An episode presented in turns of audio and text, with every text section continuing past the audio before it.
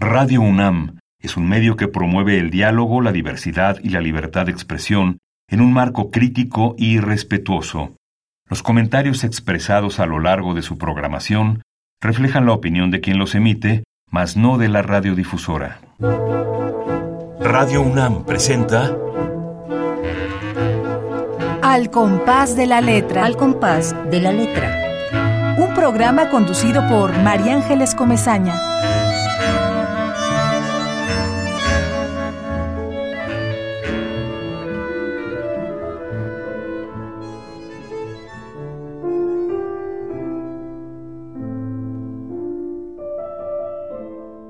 Libreta roja, un fragmento. Desciende de la espiral de lo sin tiempo, al árbol de lluvia enramada, la voz en su redondez. Después la gota en su ruego ilumina en susurro el vientre que exalta el deseo que la encarna. La sierpe se desliza por el tronco y toca el fondo del horizonte el ángulo de arriba y abajo es una superficie que agranda el naufragio de Eva, que soñó con un Adán que la llamaba. Sin duda, el amor brota de lo irreparable.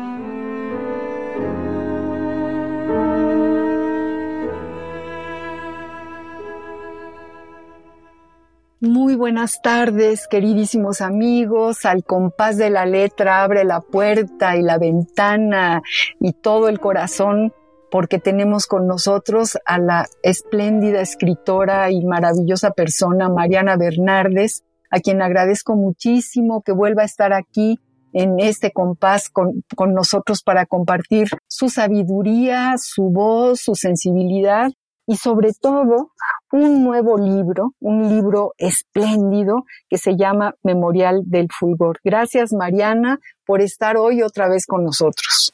Estoy encantadísima, es un gusto volverte a encontrar en tu programa tan hermoso contigo, con tu público que es verdaderamente de siempre y que son unos escuchas atentísimos. Así que muchas gracias por abrirme el espacio para compartir este libro titulado Memorial del Fulgor. Gracias a ti, Mariana querida. Y bueno, los saludo a todos, a, saludo a Ramiro Ruiz Durá, que nos está escuchando, que seguramente va a quedar encantado de escucharte a ti, Mariana, de, de, de escuchar esta, esta, e, este libro, esto que has hecho, que yo también te tengo que decir que estoy como en otro universo, como si me hubieras mandado a un paisaje distinto, a un paisaje lleno de sorpresas. Y bueno, saludo a, Esther Valdés, que está en Monterrey. Esther linda, te queremos mucho, te abrazamos. Esperemos que, esté, que estés muy bien muy pronto y que alguna vez estés también aquí con nosotros. A Susana y a toda su familia, a, todos los que están ahorita, Pablo de Tlalpan, Pablo Gómez, que nos está escuchando desde Tlalpan y que seguramente se va a inspirar y va a escribir textos porque para él este programa es eso, es como un, acicate para escribir. Ahí se, se él va desatando la madeja con los temas y con los, poemas y los libros que aquí tenemos el privilegio de presentar. Así que mucho gusto de, de, tenerlos de nuevo a todos este jueves. Este jueves se llena de alegría siempre a las seis de la tarde porque este compás trae cosas valiosas, importantes, que nos, nos cambian el mundo, nos enseñan, nos enseñan una nueva dimensión de la vida y de las cosas y, de las letras. Voy a leer una pequeña semblanza de Mariana Bernardes para que eh, quienes no se acuerden de ella, eh, digamos, mucha gente la conoce y seguramente estos, estos amigos que, que, que, acabo de saludar saben muy bien eh, quién es Mariana y ya escucharon dos programas con ella. Y entonces, bueno, pues estoy encantada de que vuelva a estar con nosotros. Pero bueno, ahí les va esta, esta semblanza de esta mujer escritora incansable. Ella es poeta y es ensayista, realizó estudios de posgrado en letras modernas y en filosofía. Su trayectoria vincula el ámbito académico y editorial con el de la creación poética. Es una de las voces más singulares de su generación por su concepción metafórico-simbólica.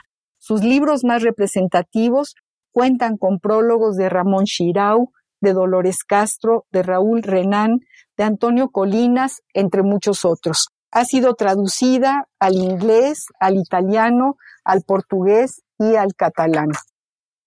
Entre sus libros de poesía encontramos a partir del 2010 alguna vez El Ciervo de editorial Praxis, Trazos de Esgrima, México de Ediciones Sin Nombre y UAM, las dos editoras, o sea, la Universidad Autónoma Metropolitana y Ediciones Sin Nombre, donde el recuento, publicada por Parentalia en 2012, Escríbeme en los ojos, publicada por Ediciones Delirio en 2013, y este libro ha sido traducido al portugués por el poeta Nuno Judice en Lisboa por una editorial glacial, Glaciar, que es una editorial portuguesa, me imagino, Mariana.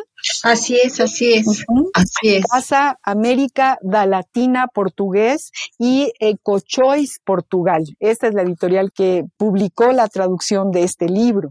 Otro de sus libros, Nervadura del Relámpago, eh, se publicó en el Estado de México por FOEM, en el Consejo Editorial de la Administración Pública Estatal el gobierno del Estado de México en su colección Letras de Poesía.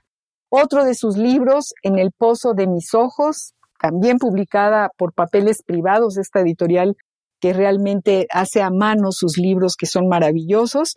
Y desde luego, Angostura en Defensa de Leer, que es un libro que yo lo tengo en mi cabecera, Mariana, y les digo a todos ustedes, queridos amigos, porque nunca he leído ningún libro que me haya enseñado tanto el significado de la lectura con esa delicadeza y esa delicia con la que Mariana Bernardes es capaz de escribir un libro. Y bueno, hoy vamos a presentar este libro, Memorial del Fulgor. Yo le decía a Mariana que lo he leído con muchísima atención, tratando de, de entender eh, la profundidad de todo lo que Mariana escribe. Es un libro, un poema en prosa de un larguísimo aliento. A mí me recuerda a Piedra de Sol, me recuerda a poemas así largos y me hace le decía a Mariana, a lo mejor esto, queridos amigos, les va a parecer que es una, una, locura, pero leía y leía y a lo mejor no tenía claro lo que estaba leyendo, sin embargo me estaba encantando y no podía dejar de leerlo. La música que tú generas, que tú eres capaz de poner en tus letras, Mariana, es única, es única leo y leo y, a veces hasta pensaba, bueno, le tengo que decir a Mariana que me dé una clase de filosofía, que nos cuente, que me cuente cómo construiste Memorial del Fulgor. Mariana Bernardes, cuéntanos por favor este viaje. Efectivamente fue un libro que fue y sigue siendo un viaje y que tiene que ver con esta inquietud de poder responder a lo que no se puede responder el título mismo es ¿no? una clave de lectura fuerte porque es cómo se escribe este fulgor que conforma la historia de lo vivido, nuestros recuerdos privados, nuestros recuerdos íntimos, esto que a veces es como una larga cadena de emociones y de imágenes que no logramos nunca eh, apresar a través de la palabra sobre todo en un lenguaje que a veces sentimos que está rebasado en su incapacidad de decir. Y entonces yo me empecé a dar cuenta que cuando hablo, todo el tiempo estoy hablando de cosas que ya pasaron o que podrían suceder, pero que no acotan este tiempo memorioso. Y me empezó a inquietar muchísimo esta capacidad del lenguaje de tener como un reverso y yo empecé a sospechar que quizá detrás de las palabras, que quizás debajo de lo que uno va escribiendo, hay un tercero ausente que uno no sabe qué es y que a veces cuando uno dice tercero ausente, tiene uno la imagen de Dios, pero no necesariamente tiene que ser este vínculo hacia lo sagrado, esta puerta hacia el origen es algo que es mucho más inquietante porque es allí donde el lenguaje se cae. Es como, como si todo el tiempo estuvieras verdaderamente bordeando esta ausencia y hablando de la ausencia y misteriosamente en la medida en que vas hablando de esto ausente lo vas haciendo presente que tiene que ver con la memoria, con este fulgor. Y entonces yo em, empecé a darme cuenta de, que había un margen de equívoco en el lenguaje y me inquietaba mucho reflexionar sobre el lenguaje y luego me daba cuenta que no podía reflexionar del lenguaje y que en realidad estaba hablando de toda esta zona de negación del propio lenguaje. Y decía, pero ¿cómo podemos construir la vida y hacer la vida en la negación del lenguaje? Y por el otro lado, si no, si no volvemos a resignificar y hacer nuevamente conciencia del arrastre y de la larga vida que tienen las palabras y de todo lo que viene cayendo y viniendo y cantando dentro del lenguaje, entonces ¿cómo vamos a pensar y cómo vamos a decir? Este libro fue, te lo decía yo, un torrente y me envolvió y me llevó y cada vez que yo trataba de meter la cabeza, pues la cabeza no me funcionaba y recuerdo dos conversaciones que fueron muy importantes para mí para escribir este libro. Una fue con, con mi queridísimo maestro Ramón Shirao, que, que, lo volvía yo loca con este tema y entonces él me decía, Mariana, forzosamente hay esta negatividad del lenguaje, la negación, si no, no podría haber una afirmación. Y la otra fue Angelina Muñiz, que me, me enseñó que cuando uno se deja llevar por la poesía, por este tumulto, por este torrente, en realidad lo que estás teniendo es un saber por conmoción. Y la conmoción, el conmoverte con el otro, te da un saber y una experiencia que es un fulgor. Y estás en este destello. Tu prologuista, Tomás Pollán, hace un prólogo que es una obra maestra también dentro de tu libro. Trata, y lo logra desde luego, de explicar un poco el torrente del que nos estás hablando. Nos dice, el Memorial del Fulgor de Mariana Bernardes ofrece al lector una meditación metapoética que en sí misma es ya una extraordinaria creación poética, sobre la propia creación poética, sobre su lugar, o mejor, su no lugar de nacimiento, y sobre las experiencias vitales, límite de cuyo humus puede brotar. Estas, estas constantes contradicciones contradicciones, ser y no ser, estar y no estar, eh, existir y no existir, eh, el, nacimiento antes del nacimiento. Todas estas circunstancias que te llegan en tu torrente, Mariana. Sí, ¿Cómo las vas plasmando? Eh, me impresiona muchísimo tu capacidad de agua, tu capacidad lírica. Es como nadar en un cenote y bucear y sin saber qué te vas a encontrar, porque ahí abajo está todo y no está nada. ¿Y qué es la nada? ¿Y qué es el todo? Y, y todo eso se nos queda como en el horizonte cuando vamos leyendo. Por eso yo decía, pues no puedo responder, pero me gusta lo que estoy leyendo, me, me empapan de agua sus palabras, Mariana. Y fíjate que además yo tuve esta, esta, fue una experiencia muy particular porque me invitaron a dar una conferencia hace algunos años a la Universidad de Louisville, donde hablara yo sobre lo que para mí era el poema y escribir un poema. Y yo dije, qué cosa más tremenda. O sea, ¿yo cómo voy a decir esto? ¿Qué digo? ¿Cómo les explico esto que es como un impulso, que es algo que te despierta en las noches y, o algo que te arroba, ¿no? Y bueno, pues me pasé como seis meses escribiendo ese, eso que se llama esteros, ¿no? que son así pequeños fragmentos donde yo pretendía reflexionar de la o sea, sobre mi experiencia poética y cómo comprendía yo el poema como un organismo vivo, como, como algo que está vivo y que tiene, cobra una vida propia y que es independiente de uno. Y me llevó mucho tiempo esto, pero la cuestión es que cuando se dio la lectura de, de estos fragmentos, fue una experiencia muy particular porque se hizo un silencio en el así muy profundo, ¿no? De que yo lo agradecí porque no era meramente un silencio de respeto, sino de que estábamos en, en una consonancia, en una cuestión concordante el público y yo. Y cuando terminé de leer, el silencio prosiguió y, y me miraba la gente como diciendo, ¿qué más sigue, no? Y, y, yo estaba desconcertada porque decía, no sigue más, ya se acabó, ¿no? O sea, esto es lo que traigo.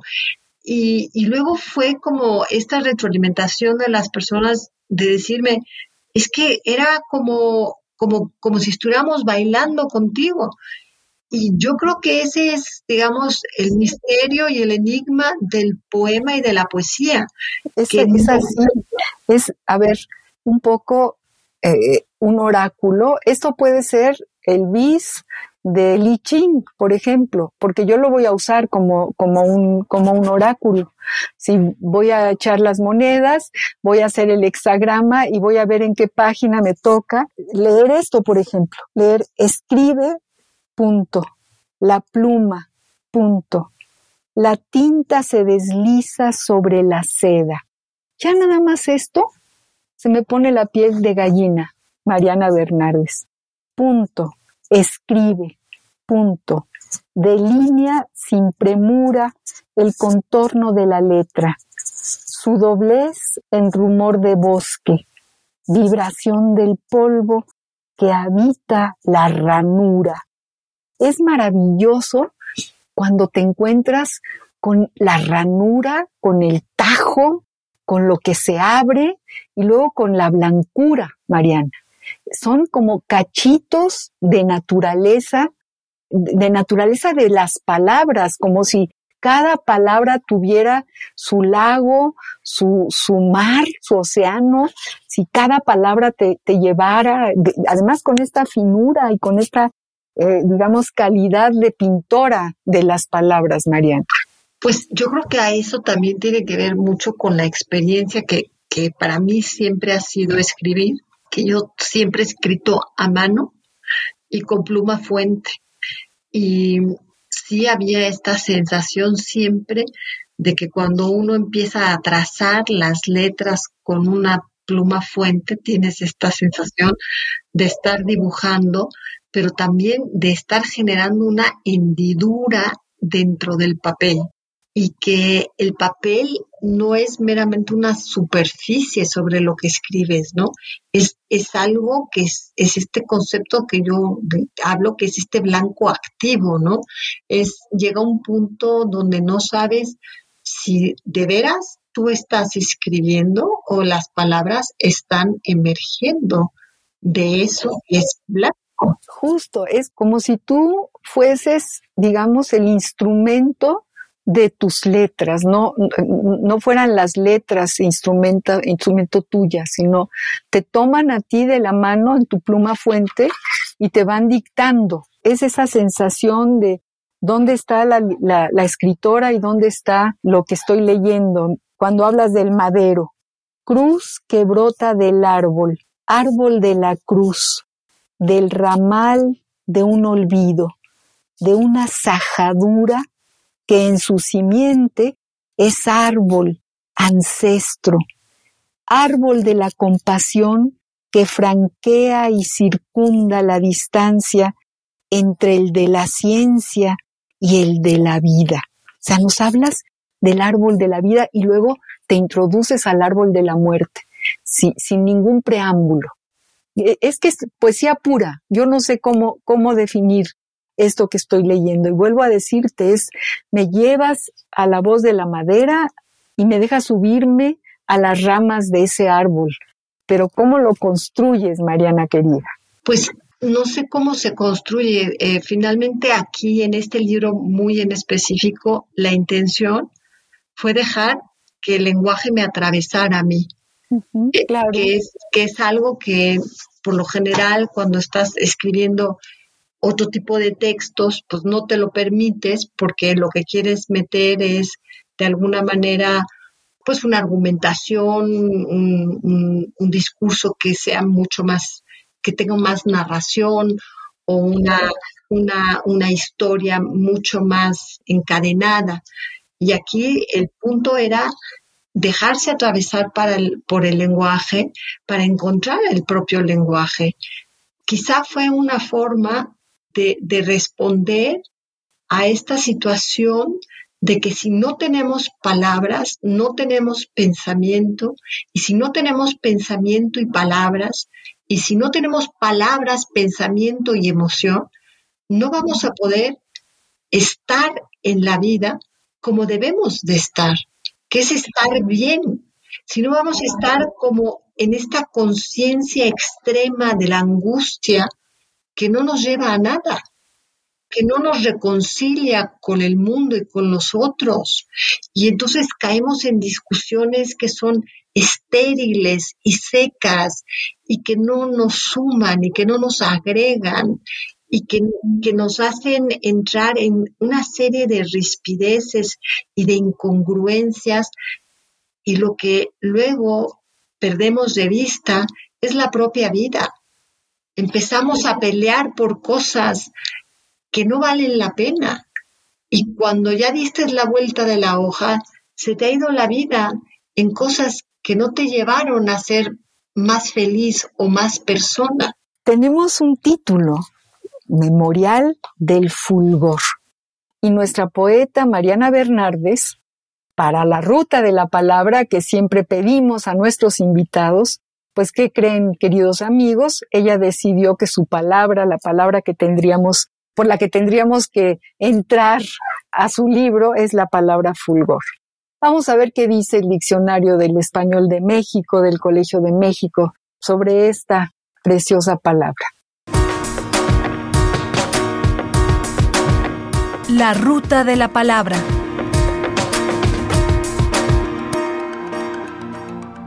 Fulgor, sustantivo masculino brillo que despide un cuerpo durante la noche. Una mujer inquietante, cuyas pupilas brillaban con fulgores metálicos. Sobre los copetes de los cerros se apagaba el fulgor de las cuatro velas. Diccionario del Español de México del Colegio de México. La ruta de la palabra.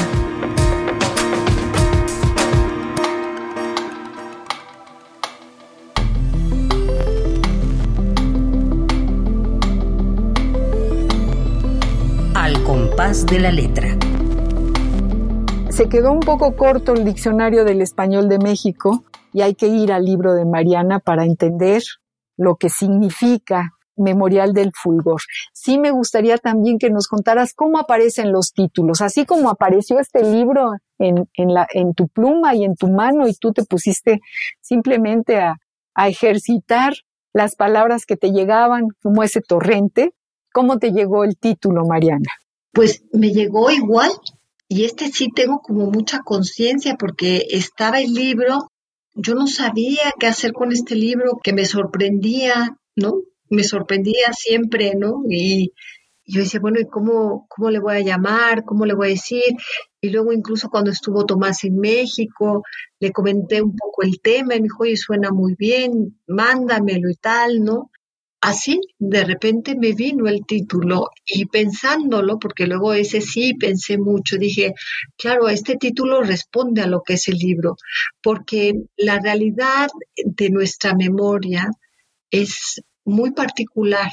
Uno no recuerda lo que te es indiferente, no recuerdas lo que no tiene sentido ni significado, pero sí vas recordando lo que te va dejando, lo que te quema, lo que te brilla, lo que tiene una intensidad, lo que te, te va configurando en, en, esta historia personal, íntima, propia, que es en realidad la ristra de los momentos que, que hacen que tu vida te valga para ti mismo.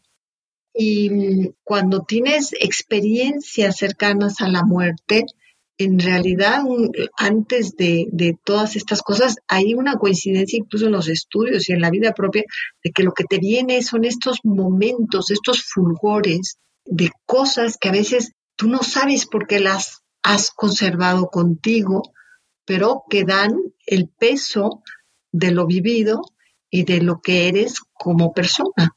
Y de esto se trataba, ¿no? Yo lo que quería era escribir de estos fulgores en relación a la poesía, al poema, al lenguaje, porque también, María Ángeles, eso es lo que somos. Las personas piensan que la poesía a veces no tiene nada que ver con su vida y lo que no se dan cuenta es que cada día están haciendo con su vida un acto poético, porque están creando su vida. Por eso es tan poesía necesaria, por eso, por eso tenemos desde hace ya años este, e, e, este contacto maravilloso con los creadores, contigo, con los poetas. Regresando a tu libro, a, a esta este enorme caudal de preguntas cuyas respuestas si llegan me llevan a más y a más preguntas. Me pasó, fíjate, un poco, lo leí la primera vez, lo, lo, seguí, lo tengo que estudiar, es un libro que también tengo que estudiar, y es un libro sanador, me cura, me, me, hace, me hace pensar que no lo entiendo y que quiero entenderlo, ¿no? Y me pasó un poco también, como tú dices, que te sentaste y, te llegó y empezaste a, poner el caudal de palabras. Bueno, yo terminé la primera vez y puse Memorial del Fulgor. ¿Cómo empieza este camino? Este diálogo que se entabló con la profundidad de la profundidad del agua, con la fuerza de vasos comunicantes, en esta arquitectura de un lenguaje con la que Mariana lo construye. Lo he leído varias veces. Me ha tocado el corazón la savia con V, que se desprende como si fuera tinta o sangre. Sin entenderlo, muchas veces, lo leo como si estuviera recorriendo un paisaje que más bien me recorre, Mariana que va pero que no va, que avanza pero que no avanza. ¿En qué momento se detona? ¿Cuándo llega? ¿Existe un horizonte al que llegamos o nunca llegamos a ningún horizonte? Yo creo que esta es, esta es la parte que es preciosa de la poesía, que tú tienes que tener como una fe ciega en la voz que, que está dentro del poema. Dejarte llevar, aunque no sepas a dónde te lleva, y aunque no, no tengas que llegar a un puerto. Y lo pongo como otro ejemplo, cuando tú escuchas una canción que te gusta y la bailas, a veces no te sabes ni la letra, a veces no podrías ni siquiera cantar la canción, pero bailas. Pues lo mismo ocurre con la poesía, pero también lo mismo ocurre con el lenguaje. Entonces, pues yo te diría que yo lo que quise con este libro fue bailar con el lenguaje para poder bailar la vida y volver a tocar esa alegría, esa necesidad de tener un sentido de esperanza y de sentirme con los otros muy cerca y muy entrañablemente. Y me gustaría contarte brevemente de la portada, que está divina esa portada, hay que hablar de esta portada, de este mar con una veladora que camina por las olas, qué cosa tan bonita, cuéntame, Mariana. Yo tuve el privilegio, el regalo de la vida, de poder estar de veras 24 horas en Benares. Y fue una de las experiencias más brutales que he tenido en mi vida de hermosas. Llegamos digamos, de noche y Mr. Rory, que era el guía, nos recogió a las 4 de la mañana y nos llevó al Ganges para ver el amanecer en el Ganges. qué belleza. Nos subió en una pequeña barca y yo estaba, de veras, estaba, estaba sobrepasada porque no puedes creer lo hermoso que es esto, lo, lo, lo especial que es el Ganges, la luz de esos momentos, el contraste con el amanecer, con las personas que bajan al GAT, que están en el GAT, eh, está, está, este estallido de, de, todo, de vida, de gente, de, de, de emociones. Y entonces él traía estas ofrendas y me dijo, ¿qué le darías a tu madre? Y me dice, si no es la, luz, las flores y la comida. Y entonces cuando empezó a amanecer, me dio la ofrenda, la prendimos y la pones en el Ganges. Y entonces yo empecé a ver cómo se iba alejando y saqué la cámara y empecé a sacar fotografías porque para mí fue uno de los momentos más significativos y con la certeza de que era un fulgor y que eso se iba a quedar dentro de mi memoria. Qué bonito, Mariana, qué maravilla. Queridos amigos, déjame, déjame que les recuerde a todos que estamos escuchando a Mariana Bernardes, esta poeta, filósofa, esta mujer extraordinaria, entrañable además, preciosa porque físicamente es igual de linda por dentro que por fuera, que nos enseña con sus libros, con su poesía, una visión del mundo para poder vivir en él. Dice, en mi mano un puño de mar, contempla el universo, las arenas del Siroco escriben en su ceniza lo previo del ser, antes del antes, cuando la inmensidad no era ni una gota. Y con esto que acabo de leer, respiremos hondo y vamos a una pausa musical. Vamos a escuchar a Pedro Guerra y a cerrar los ojos y a poder sumergirnos en este libro de Mariana Bernardes. Apoya en el quicio de la mansevilla, miraba encenderse la noche de mayo. Pasaban los hombres y yo sonreía, hasta que en mi puerta paraste el caballo Serrana, me das candela y yo te dije gache.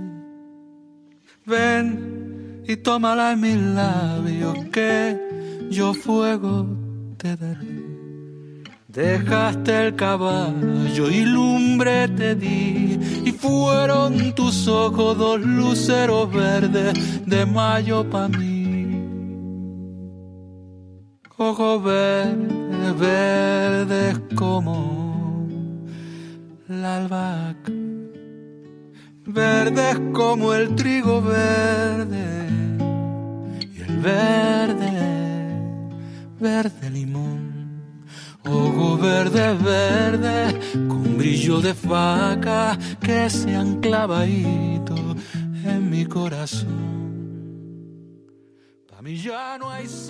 Queridos amigos, acabamos de escuchar a nuestro queridísimo, queridísimo Pedro Guerra del que siempre tomamos música maravillosa, letras maravillosas. Estamos hablando con Mariana Bernardes, su palabra es fulgor. En el diccionario, el fulgor de unos ojos es un ejemplo de lo que se dice de esta palabra. Estamos escuchando a esta maravillosa poeta, maravillosa escritora, que nos habla del memorial del fulgor, de su libro lleno de mística, y lleno de interrogantes que se resuelven en más interrogantes. Mariana, queridísima, cuéntanos algo más, léenos algo más, léenos otros párrafos, léenos más de tu, de tu memorial. Leo uno, uno que se llama Un trino. Dice, soñé el mar, te conté mientras su insignificancia pretendía ahuyentar la tribulación, la ruptura tristísima de la orilla y su cristal, la ceniza barrunta del lodo. Bailaban sobre mi palma las esquirlas del estruendo. Tanto no cabe, ni el destrozo ni la infelicidad de haber dejado a la deriva todo como si se fuera un extranjero. ¿Quién querría exiliarse de su habla, de la nana y el canturreo, de las mañanas en la inocencia de estrenar los días? ¿De dónde el desatino, este desamor que en astilla precisa volver a su origen para bien hallarse al cobijo del hálito? La inmensidad va ahogando la ubre de la razón, ni en los animales habita tal crueldad. La esquirla es un grito, y en esa desdicha arrecia el monzón para deslavar lo imborrable, para constatar lo insólito concurrir. Ay, qué belleza. Qué bonito, Mariana. La idea era hablar de esto que para mí es como importante, que incluso ahora que estaba pensando si leía esto o empezaba a leer otro que se llama El, inalcanzable león, hay una frase que me hacía gracia releerla ahora en, en estos días porque dice, relampaguea mientras esto escribo. Y me quedaba yo un poco con esta frase porque decía, bueno, efectivamente, cuando uno escribe siempre relampaguea. Sí, tienes toda la razón. Eh, hay una claridad de la claridad, ¿no? Hay que... Sí, sí, sí, tienes toda la razón. Yo sigo, sigo, bueno, subrayé todo el libro, ya no sé cuál de todas las subrayadas es la más, la, la que más se me quedó en el corazón, pero mira esto que escribes, Mariana. Y además, queridos amigos, escuchen esta lección, pues, de la palabra. Dice Mariana, la palabra ocurre en el tiempo. La palabra ocurre en el no tiempo. La metáfora es el verbo más alto a ejecutar. El rastro de esta conmoción es recogido por el poema. Eco, deslumbre que se encumbra y declara la reiterada caída del paraíso. Explícanos cómo haces esto, Mariana. La palabra ocurre en el tiempo y en el no tiempo, el nacimiento y en el no nacimiento. ¿A dónde nos lleva esta reflexión? Pues un poco esto tiene que ver con que si yo no estoy diciendo palabras, entonces todo lo que yo no conozco deja de existir o no existe. Entonces, la cuestión es que el hecho de que no haya sido nombrado no significa que no exista y que la poesía, el don maravilloso, extraordinario de la poesía, y que quizá por eso Platón expulsa a los poetas fuera de la ciudad, es para nombrar lo que no ha sido nombrado. Aquello que ocurre y que no ha ocurrido. Aquello que está en el tiempo y que todavía no está en el tiempo. Es decir, la palabra poética ayuda a nacer. Y esto para mí es como muy importante porque a veces uno está tan anudado emocionalmente que no sabes cómo decir eso que tienes adentro. Y eso que tienes adentro tiene una equivalencia a través de la poesía. Y eso es liberador. Quizá no sea comprensivo, pero es liberador. Y tú sabes perfectamente, la constatas esa equivalencia, sabes a qué se refiere. Aquí dices a luz, punto. La palabra atruena y es filigrana de fuego en el costado. Punto.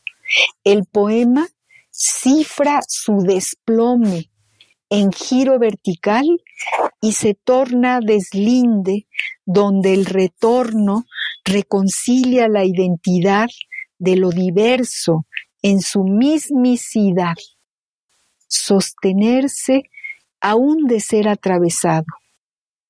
El símbolo cae y se hace cuerpo. El alma se encarna, lanza y cáliz, Adán y Eva, laberinto, sibila, misterio. Digo, esto se te prende, se te prende en la piel. Aunque no, no, no, no tengo que ir y ver Sibila es conocer el futuro, laberinto, ¿qué es un laberinto? Misterio, ¿a qué se refiere? La palabra atruena y es filigrana y, y en esto nos podemos quedar dos horas pensando y, y, repensando lo que nos estás diciendo, Mariana. A mí, otra de las cosas que me interesaba era cómo hacer que la poesía cayera, pero cayera a esta tierra, porque luego eh, la sensación que siempre se tiene es que la poesía, la poesía es como que no es, que no es nuestra, cuando en realidad es muy nuestra. Y si el lenguaje cae es porque cae la poesía. Y afortunadamente cae, porque si no cayera entonces no podríamos hacer la vida, ¿no? O sea, no tendríamos lenguaje, no tendríamos palabra, la misma insuficiencia del lenguaje es lo que te hace, lo que te permite. Si fuera redondo y completo, pues seríamos perfectos y no habría necesidad. Es esa incompletud, esa, esa fractura, ese lanzazo en el costado.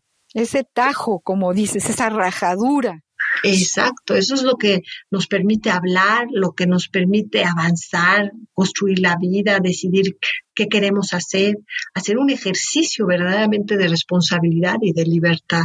Y eso es enorme. Por eso es una desmesura, ¿no? Totalmente. una, cosa que te sobreposa, Te puedes quedar, te puedes quedar en una página una hora o dos y volverlo a leer y volverlo a entender de otra manera y y, cada, cada entendimiento te lleva a, a, otra disyuntiva y, es como un camino lleno de cercos y lleno, lleno de, de, curvas que van y vienen, ¿no? Y, y, van y vienen a lo más profundo, que es la palabra. Finalmente yo lo que entiendo, de lo, que aprendo de este libro, que tengo todavía muchísimo más que aprender, es la profundidad y el valor de la palabra que como tú acabas de decir, es lo que nos hace humanos. Eh, si no hay palabra poética, porque la palabra ya en sí es un poema, pues no hay hombre y no hay nada, no hay Exacto. Y que tenemos que defender el lenguaje. Tenemos que defender el lenguaje porque esto es lo, que, que nos hace ser tales hombres y no otros. Y en la medida en que, en que reducimos nuestro mundo de las palabras, en esa medida se nos va empequeñeciendo la mirada, el horizonte y nuestra capacidad de acción. Entre más palabras tengamos, más capacidad de pensamiento y más capacidad de acción y más capacidad de decisión. Y sobre todo yo diría de reconciliación. Así es. Tenemos una pausa distinta, una, pausa que siempre que siempre traemos a nuestro compás, que es el epistolario, como tú bien lo sabes, Mariana Linda. Estamos muy enamorados de las cartas y yo elegí una carta de, tu gran maestra y amiga y qué privilegio haber estado cerca de María Zambrano. Qué maravilla. Y nos tienes que hablar un poquito de esta relación maravillosa con María Zambrano, pero vamos a escuchar esta carta que le escribe María Zambrano a su gran amigo Alfredo Castellón, porque es como entrar en una mirilla y, ver este espacio de intimidad que un escritor pone en una carta dirigida a alguien que no somos nosotras, pero que, nadie lo sepa, la vamos a escuchar. ¿Te parece, Mariana? Me encanta la idea. Vamos, vamos a escucharla. Epistolario Domicilio conocido. conocido.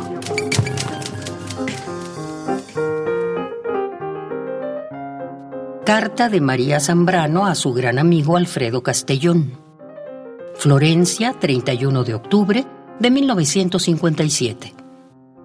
Mi querido amigo Alfredo Castellón. He venido acá unos días para encontrar la paz y el recogimiento para trabajar en un momento muy delicado de mi libro, Los sueños y el tiempo.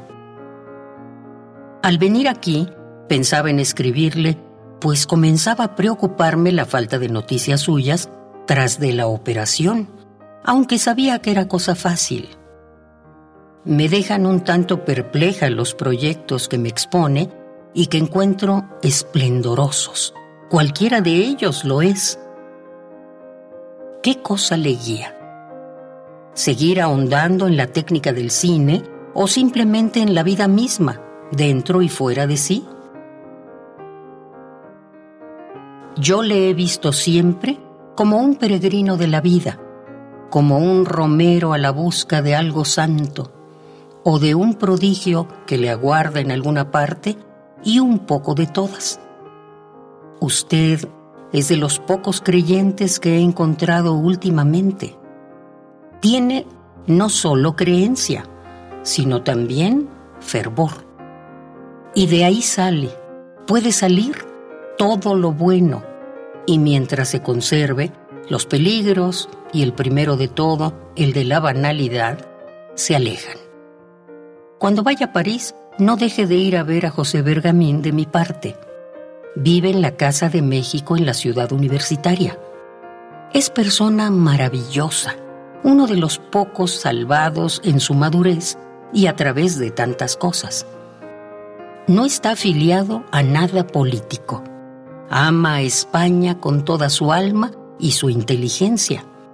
Es poeta y es bueno.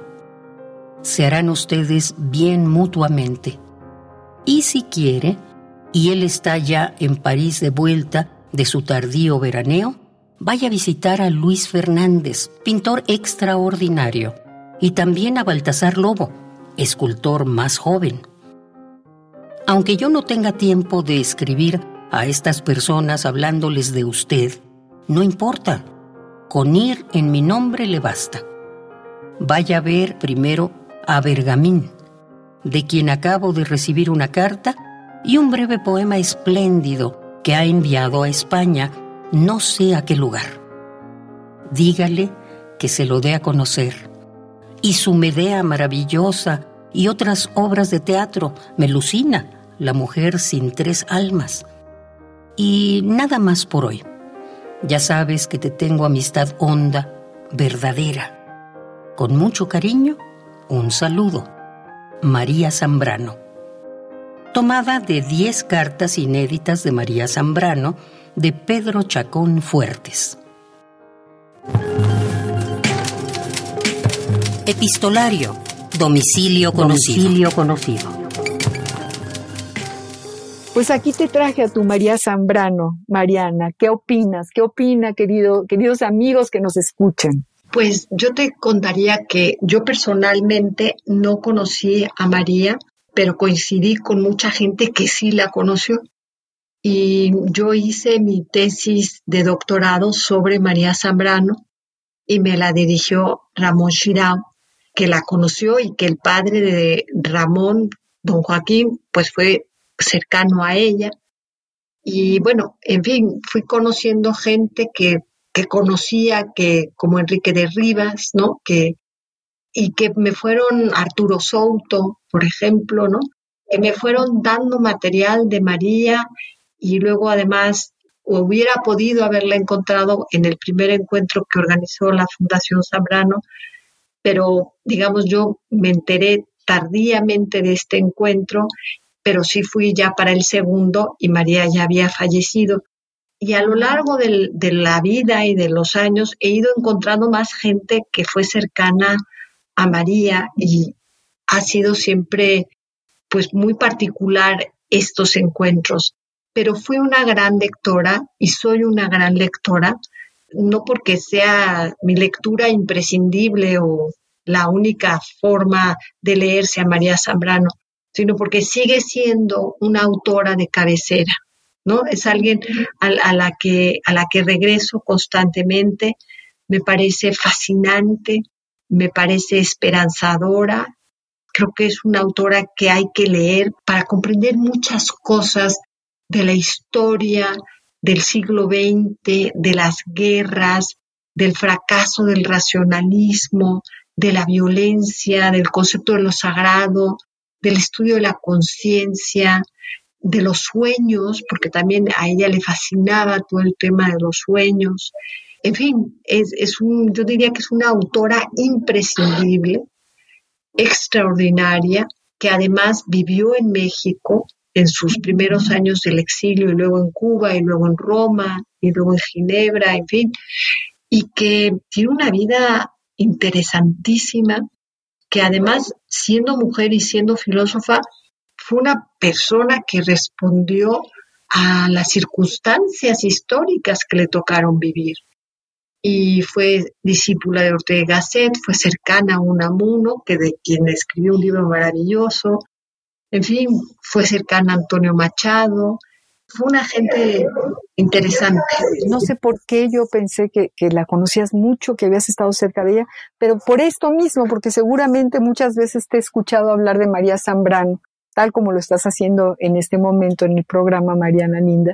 Sí, y, sí. Y, y de todas formas has estado muy cerca de ella. Finalmente, imagínate hacer una tesis de doctorado sobre ella, te, te, te tienes que, en fin, que acercar absolutamente a, a una mujer como María Zambrano, que además fue maestra también en la Facultad de Filosofía y Letras sí, sí. de la UNAM.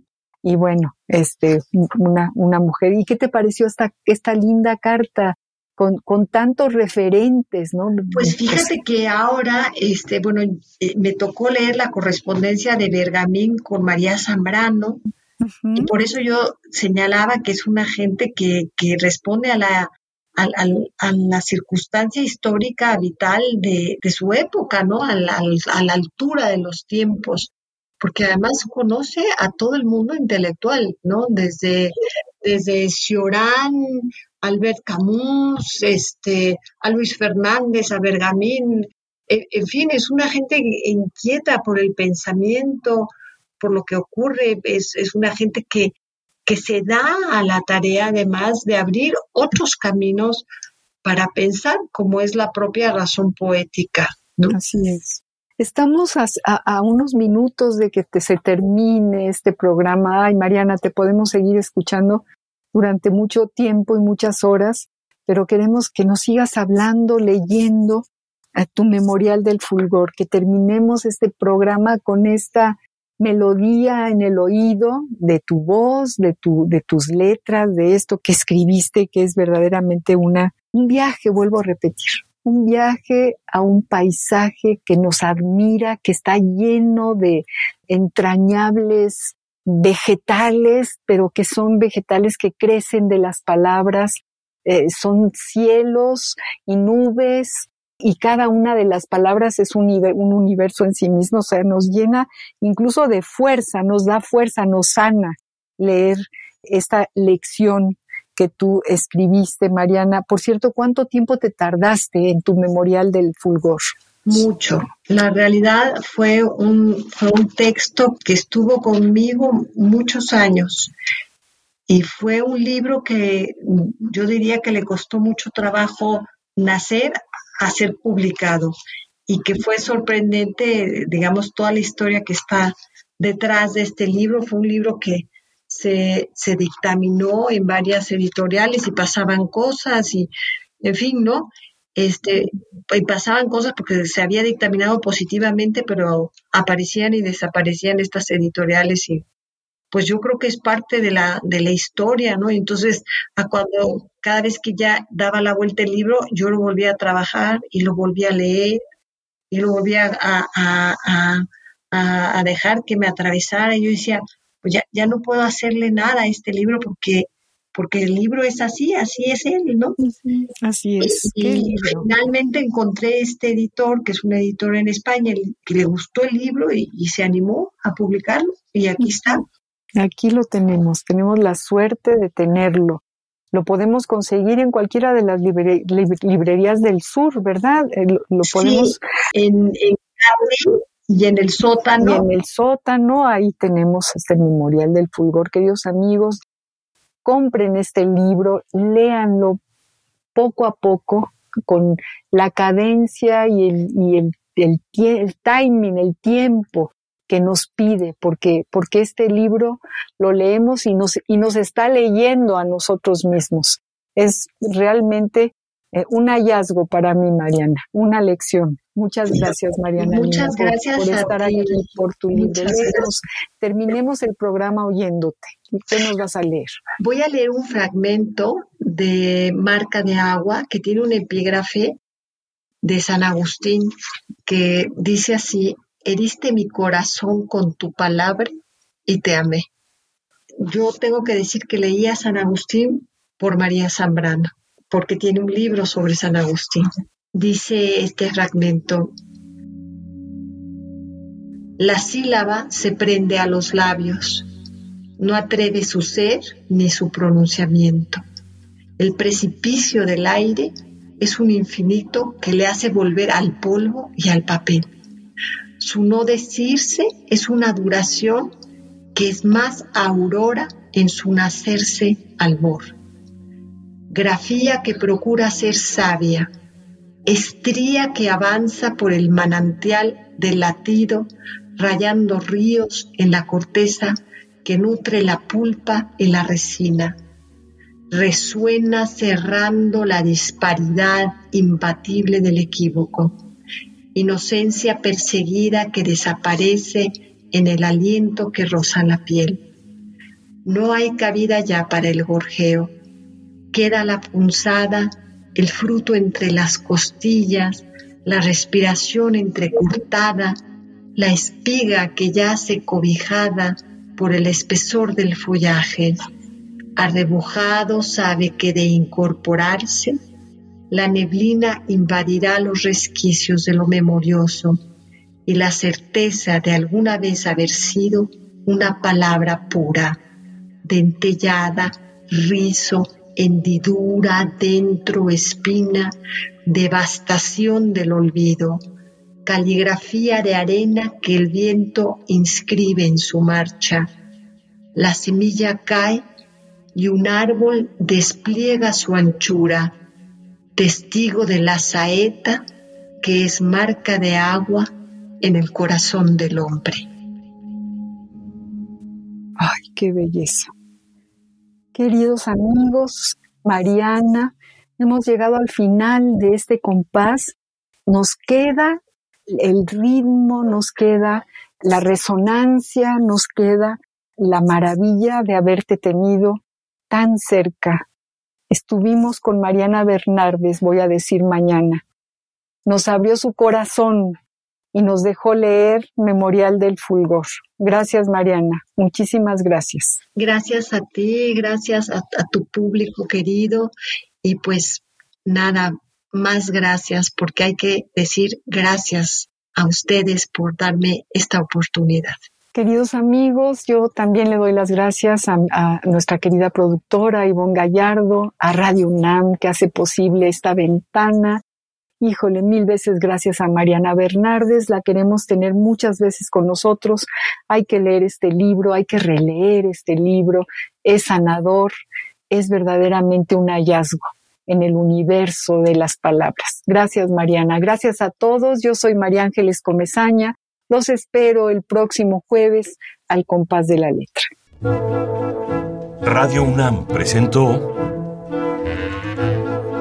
Al compás de la letra. Al compás de la letra. Un programa conducido por María Ángeles Comezaña.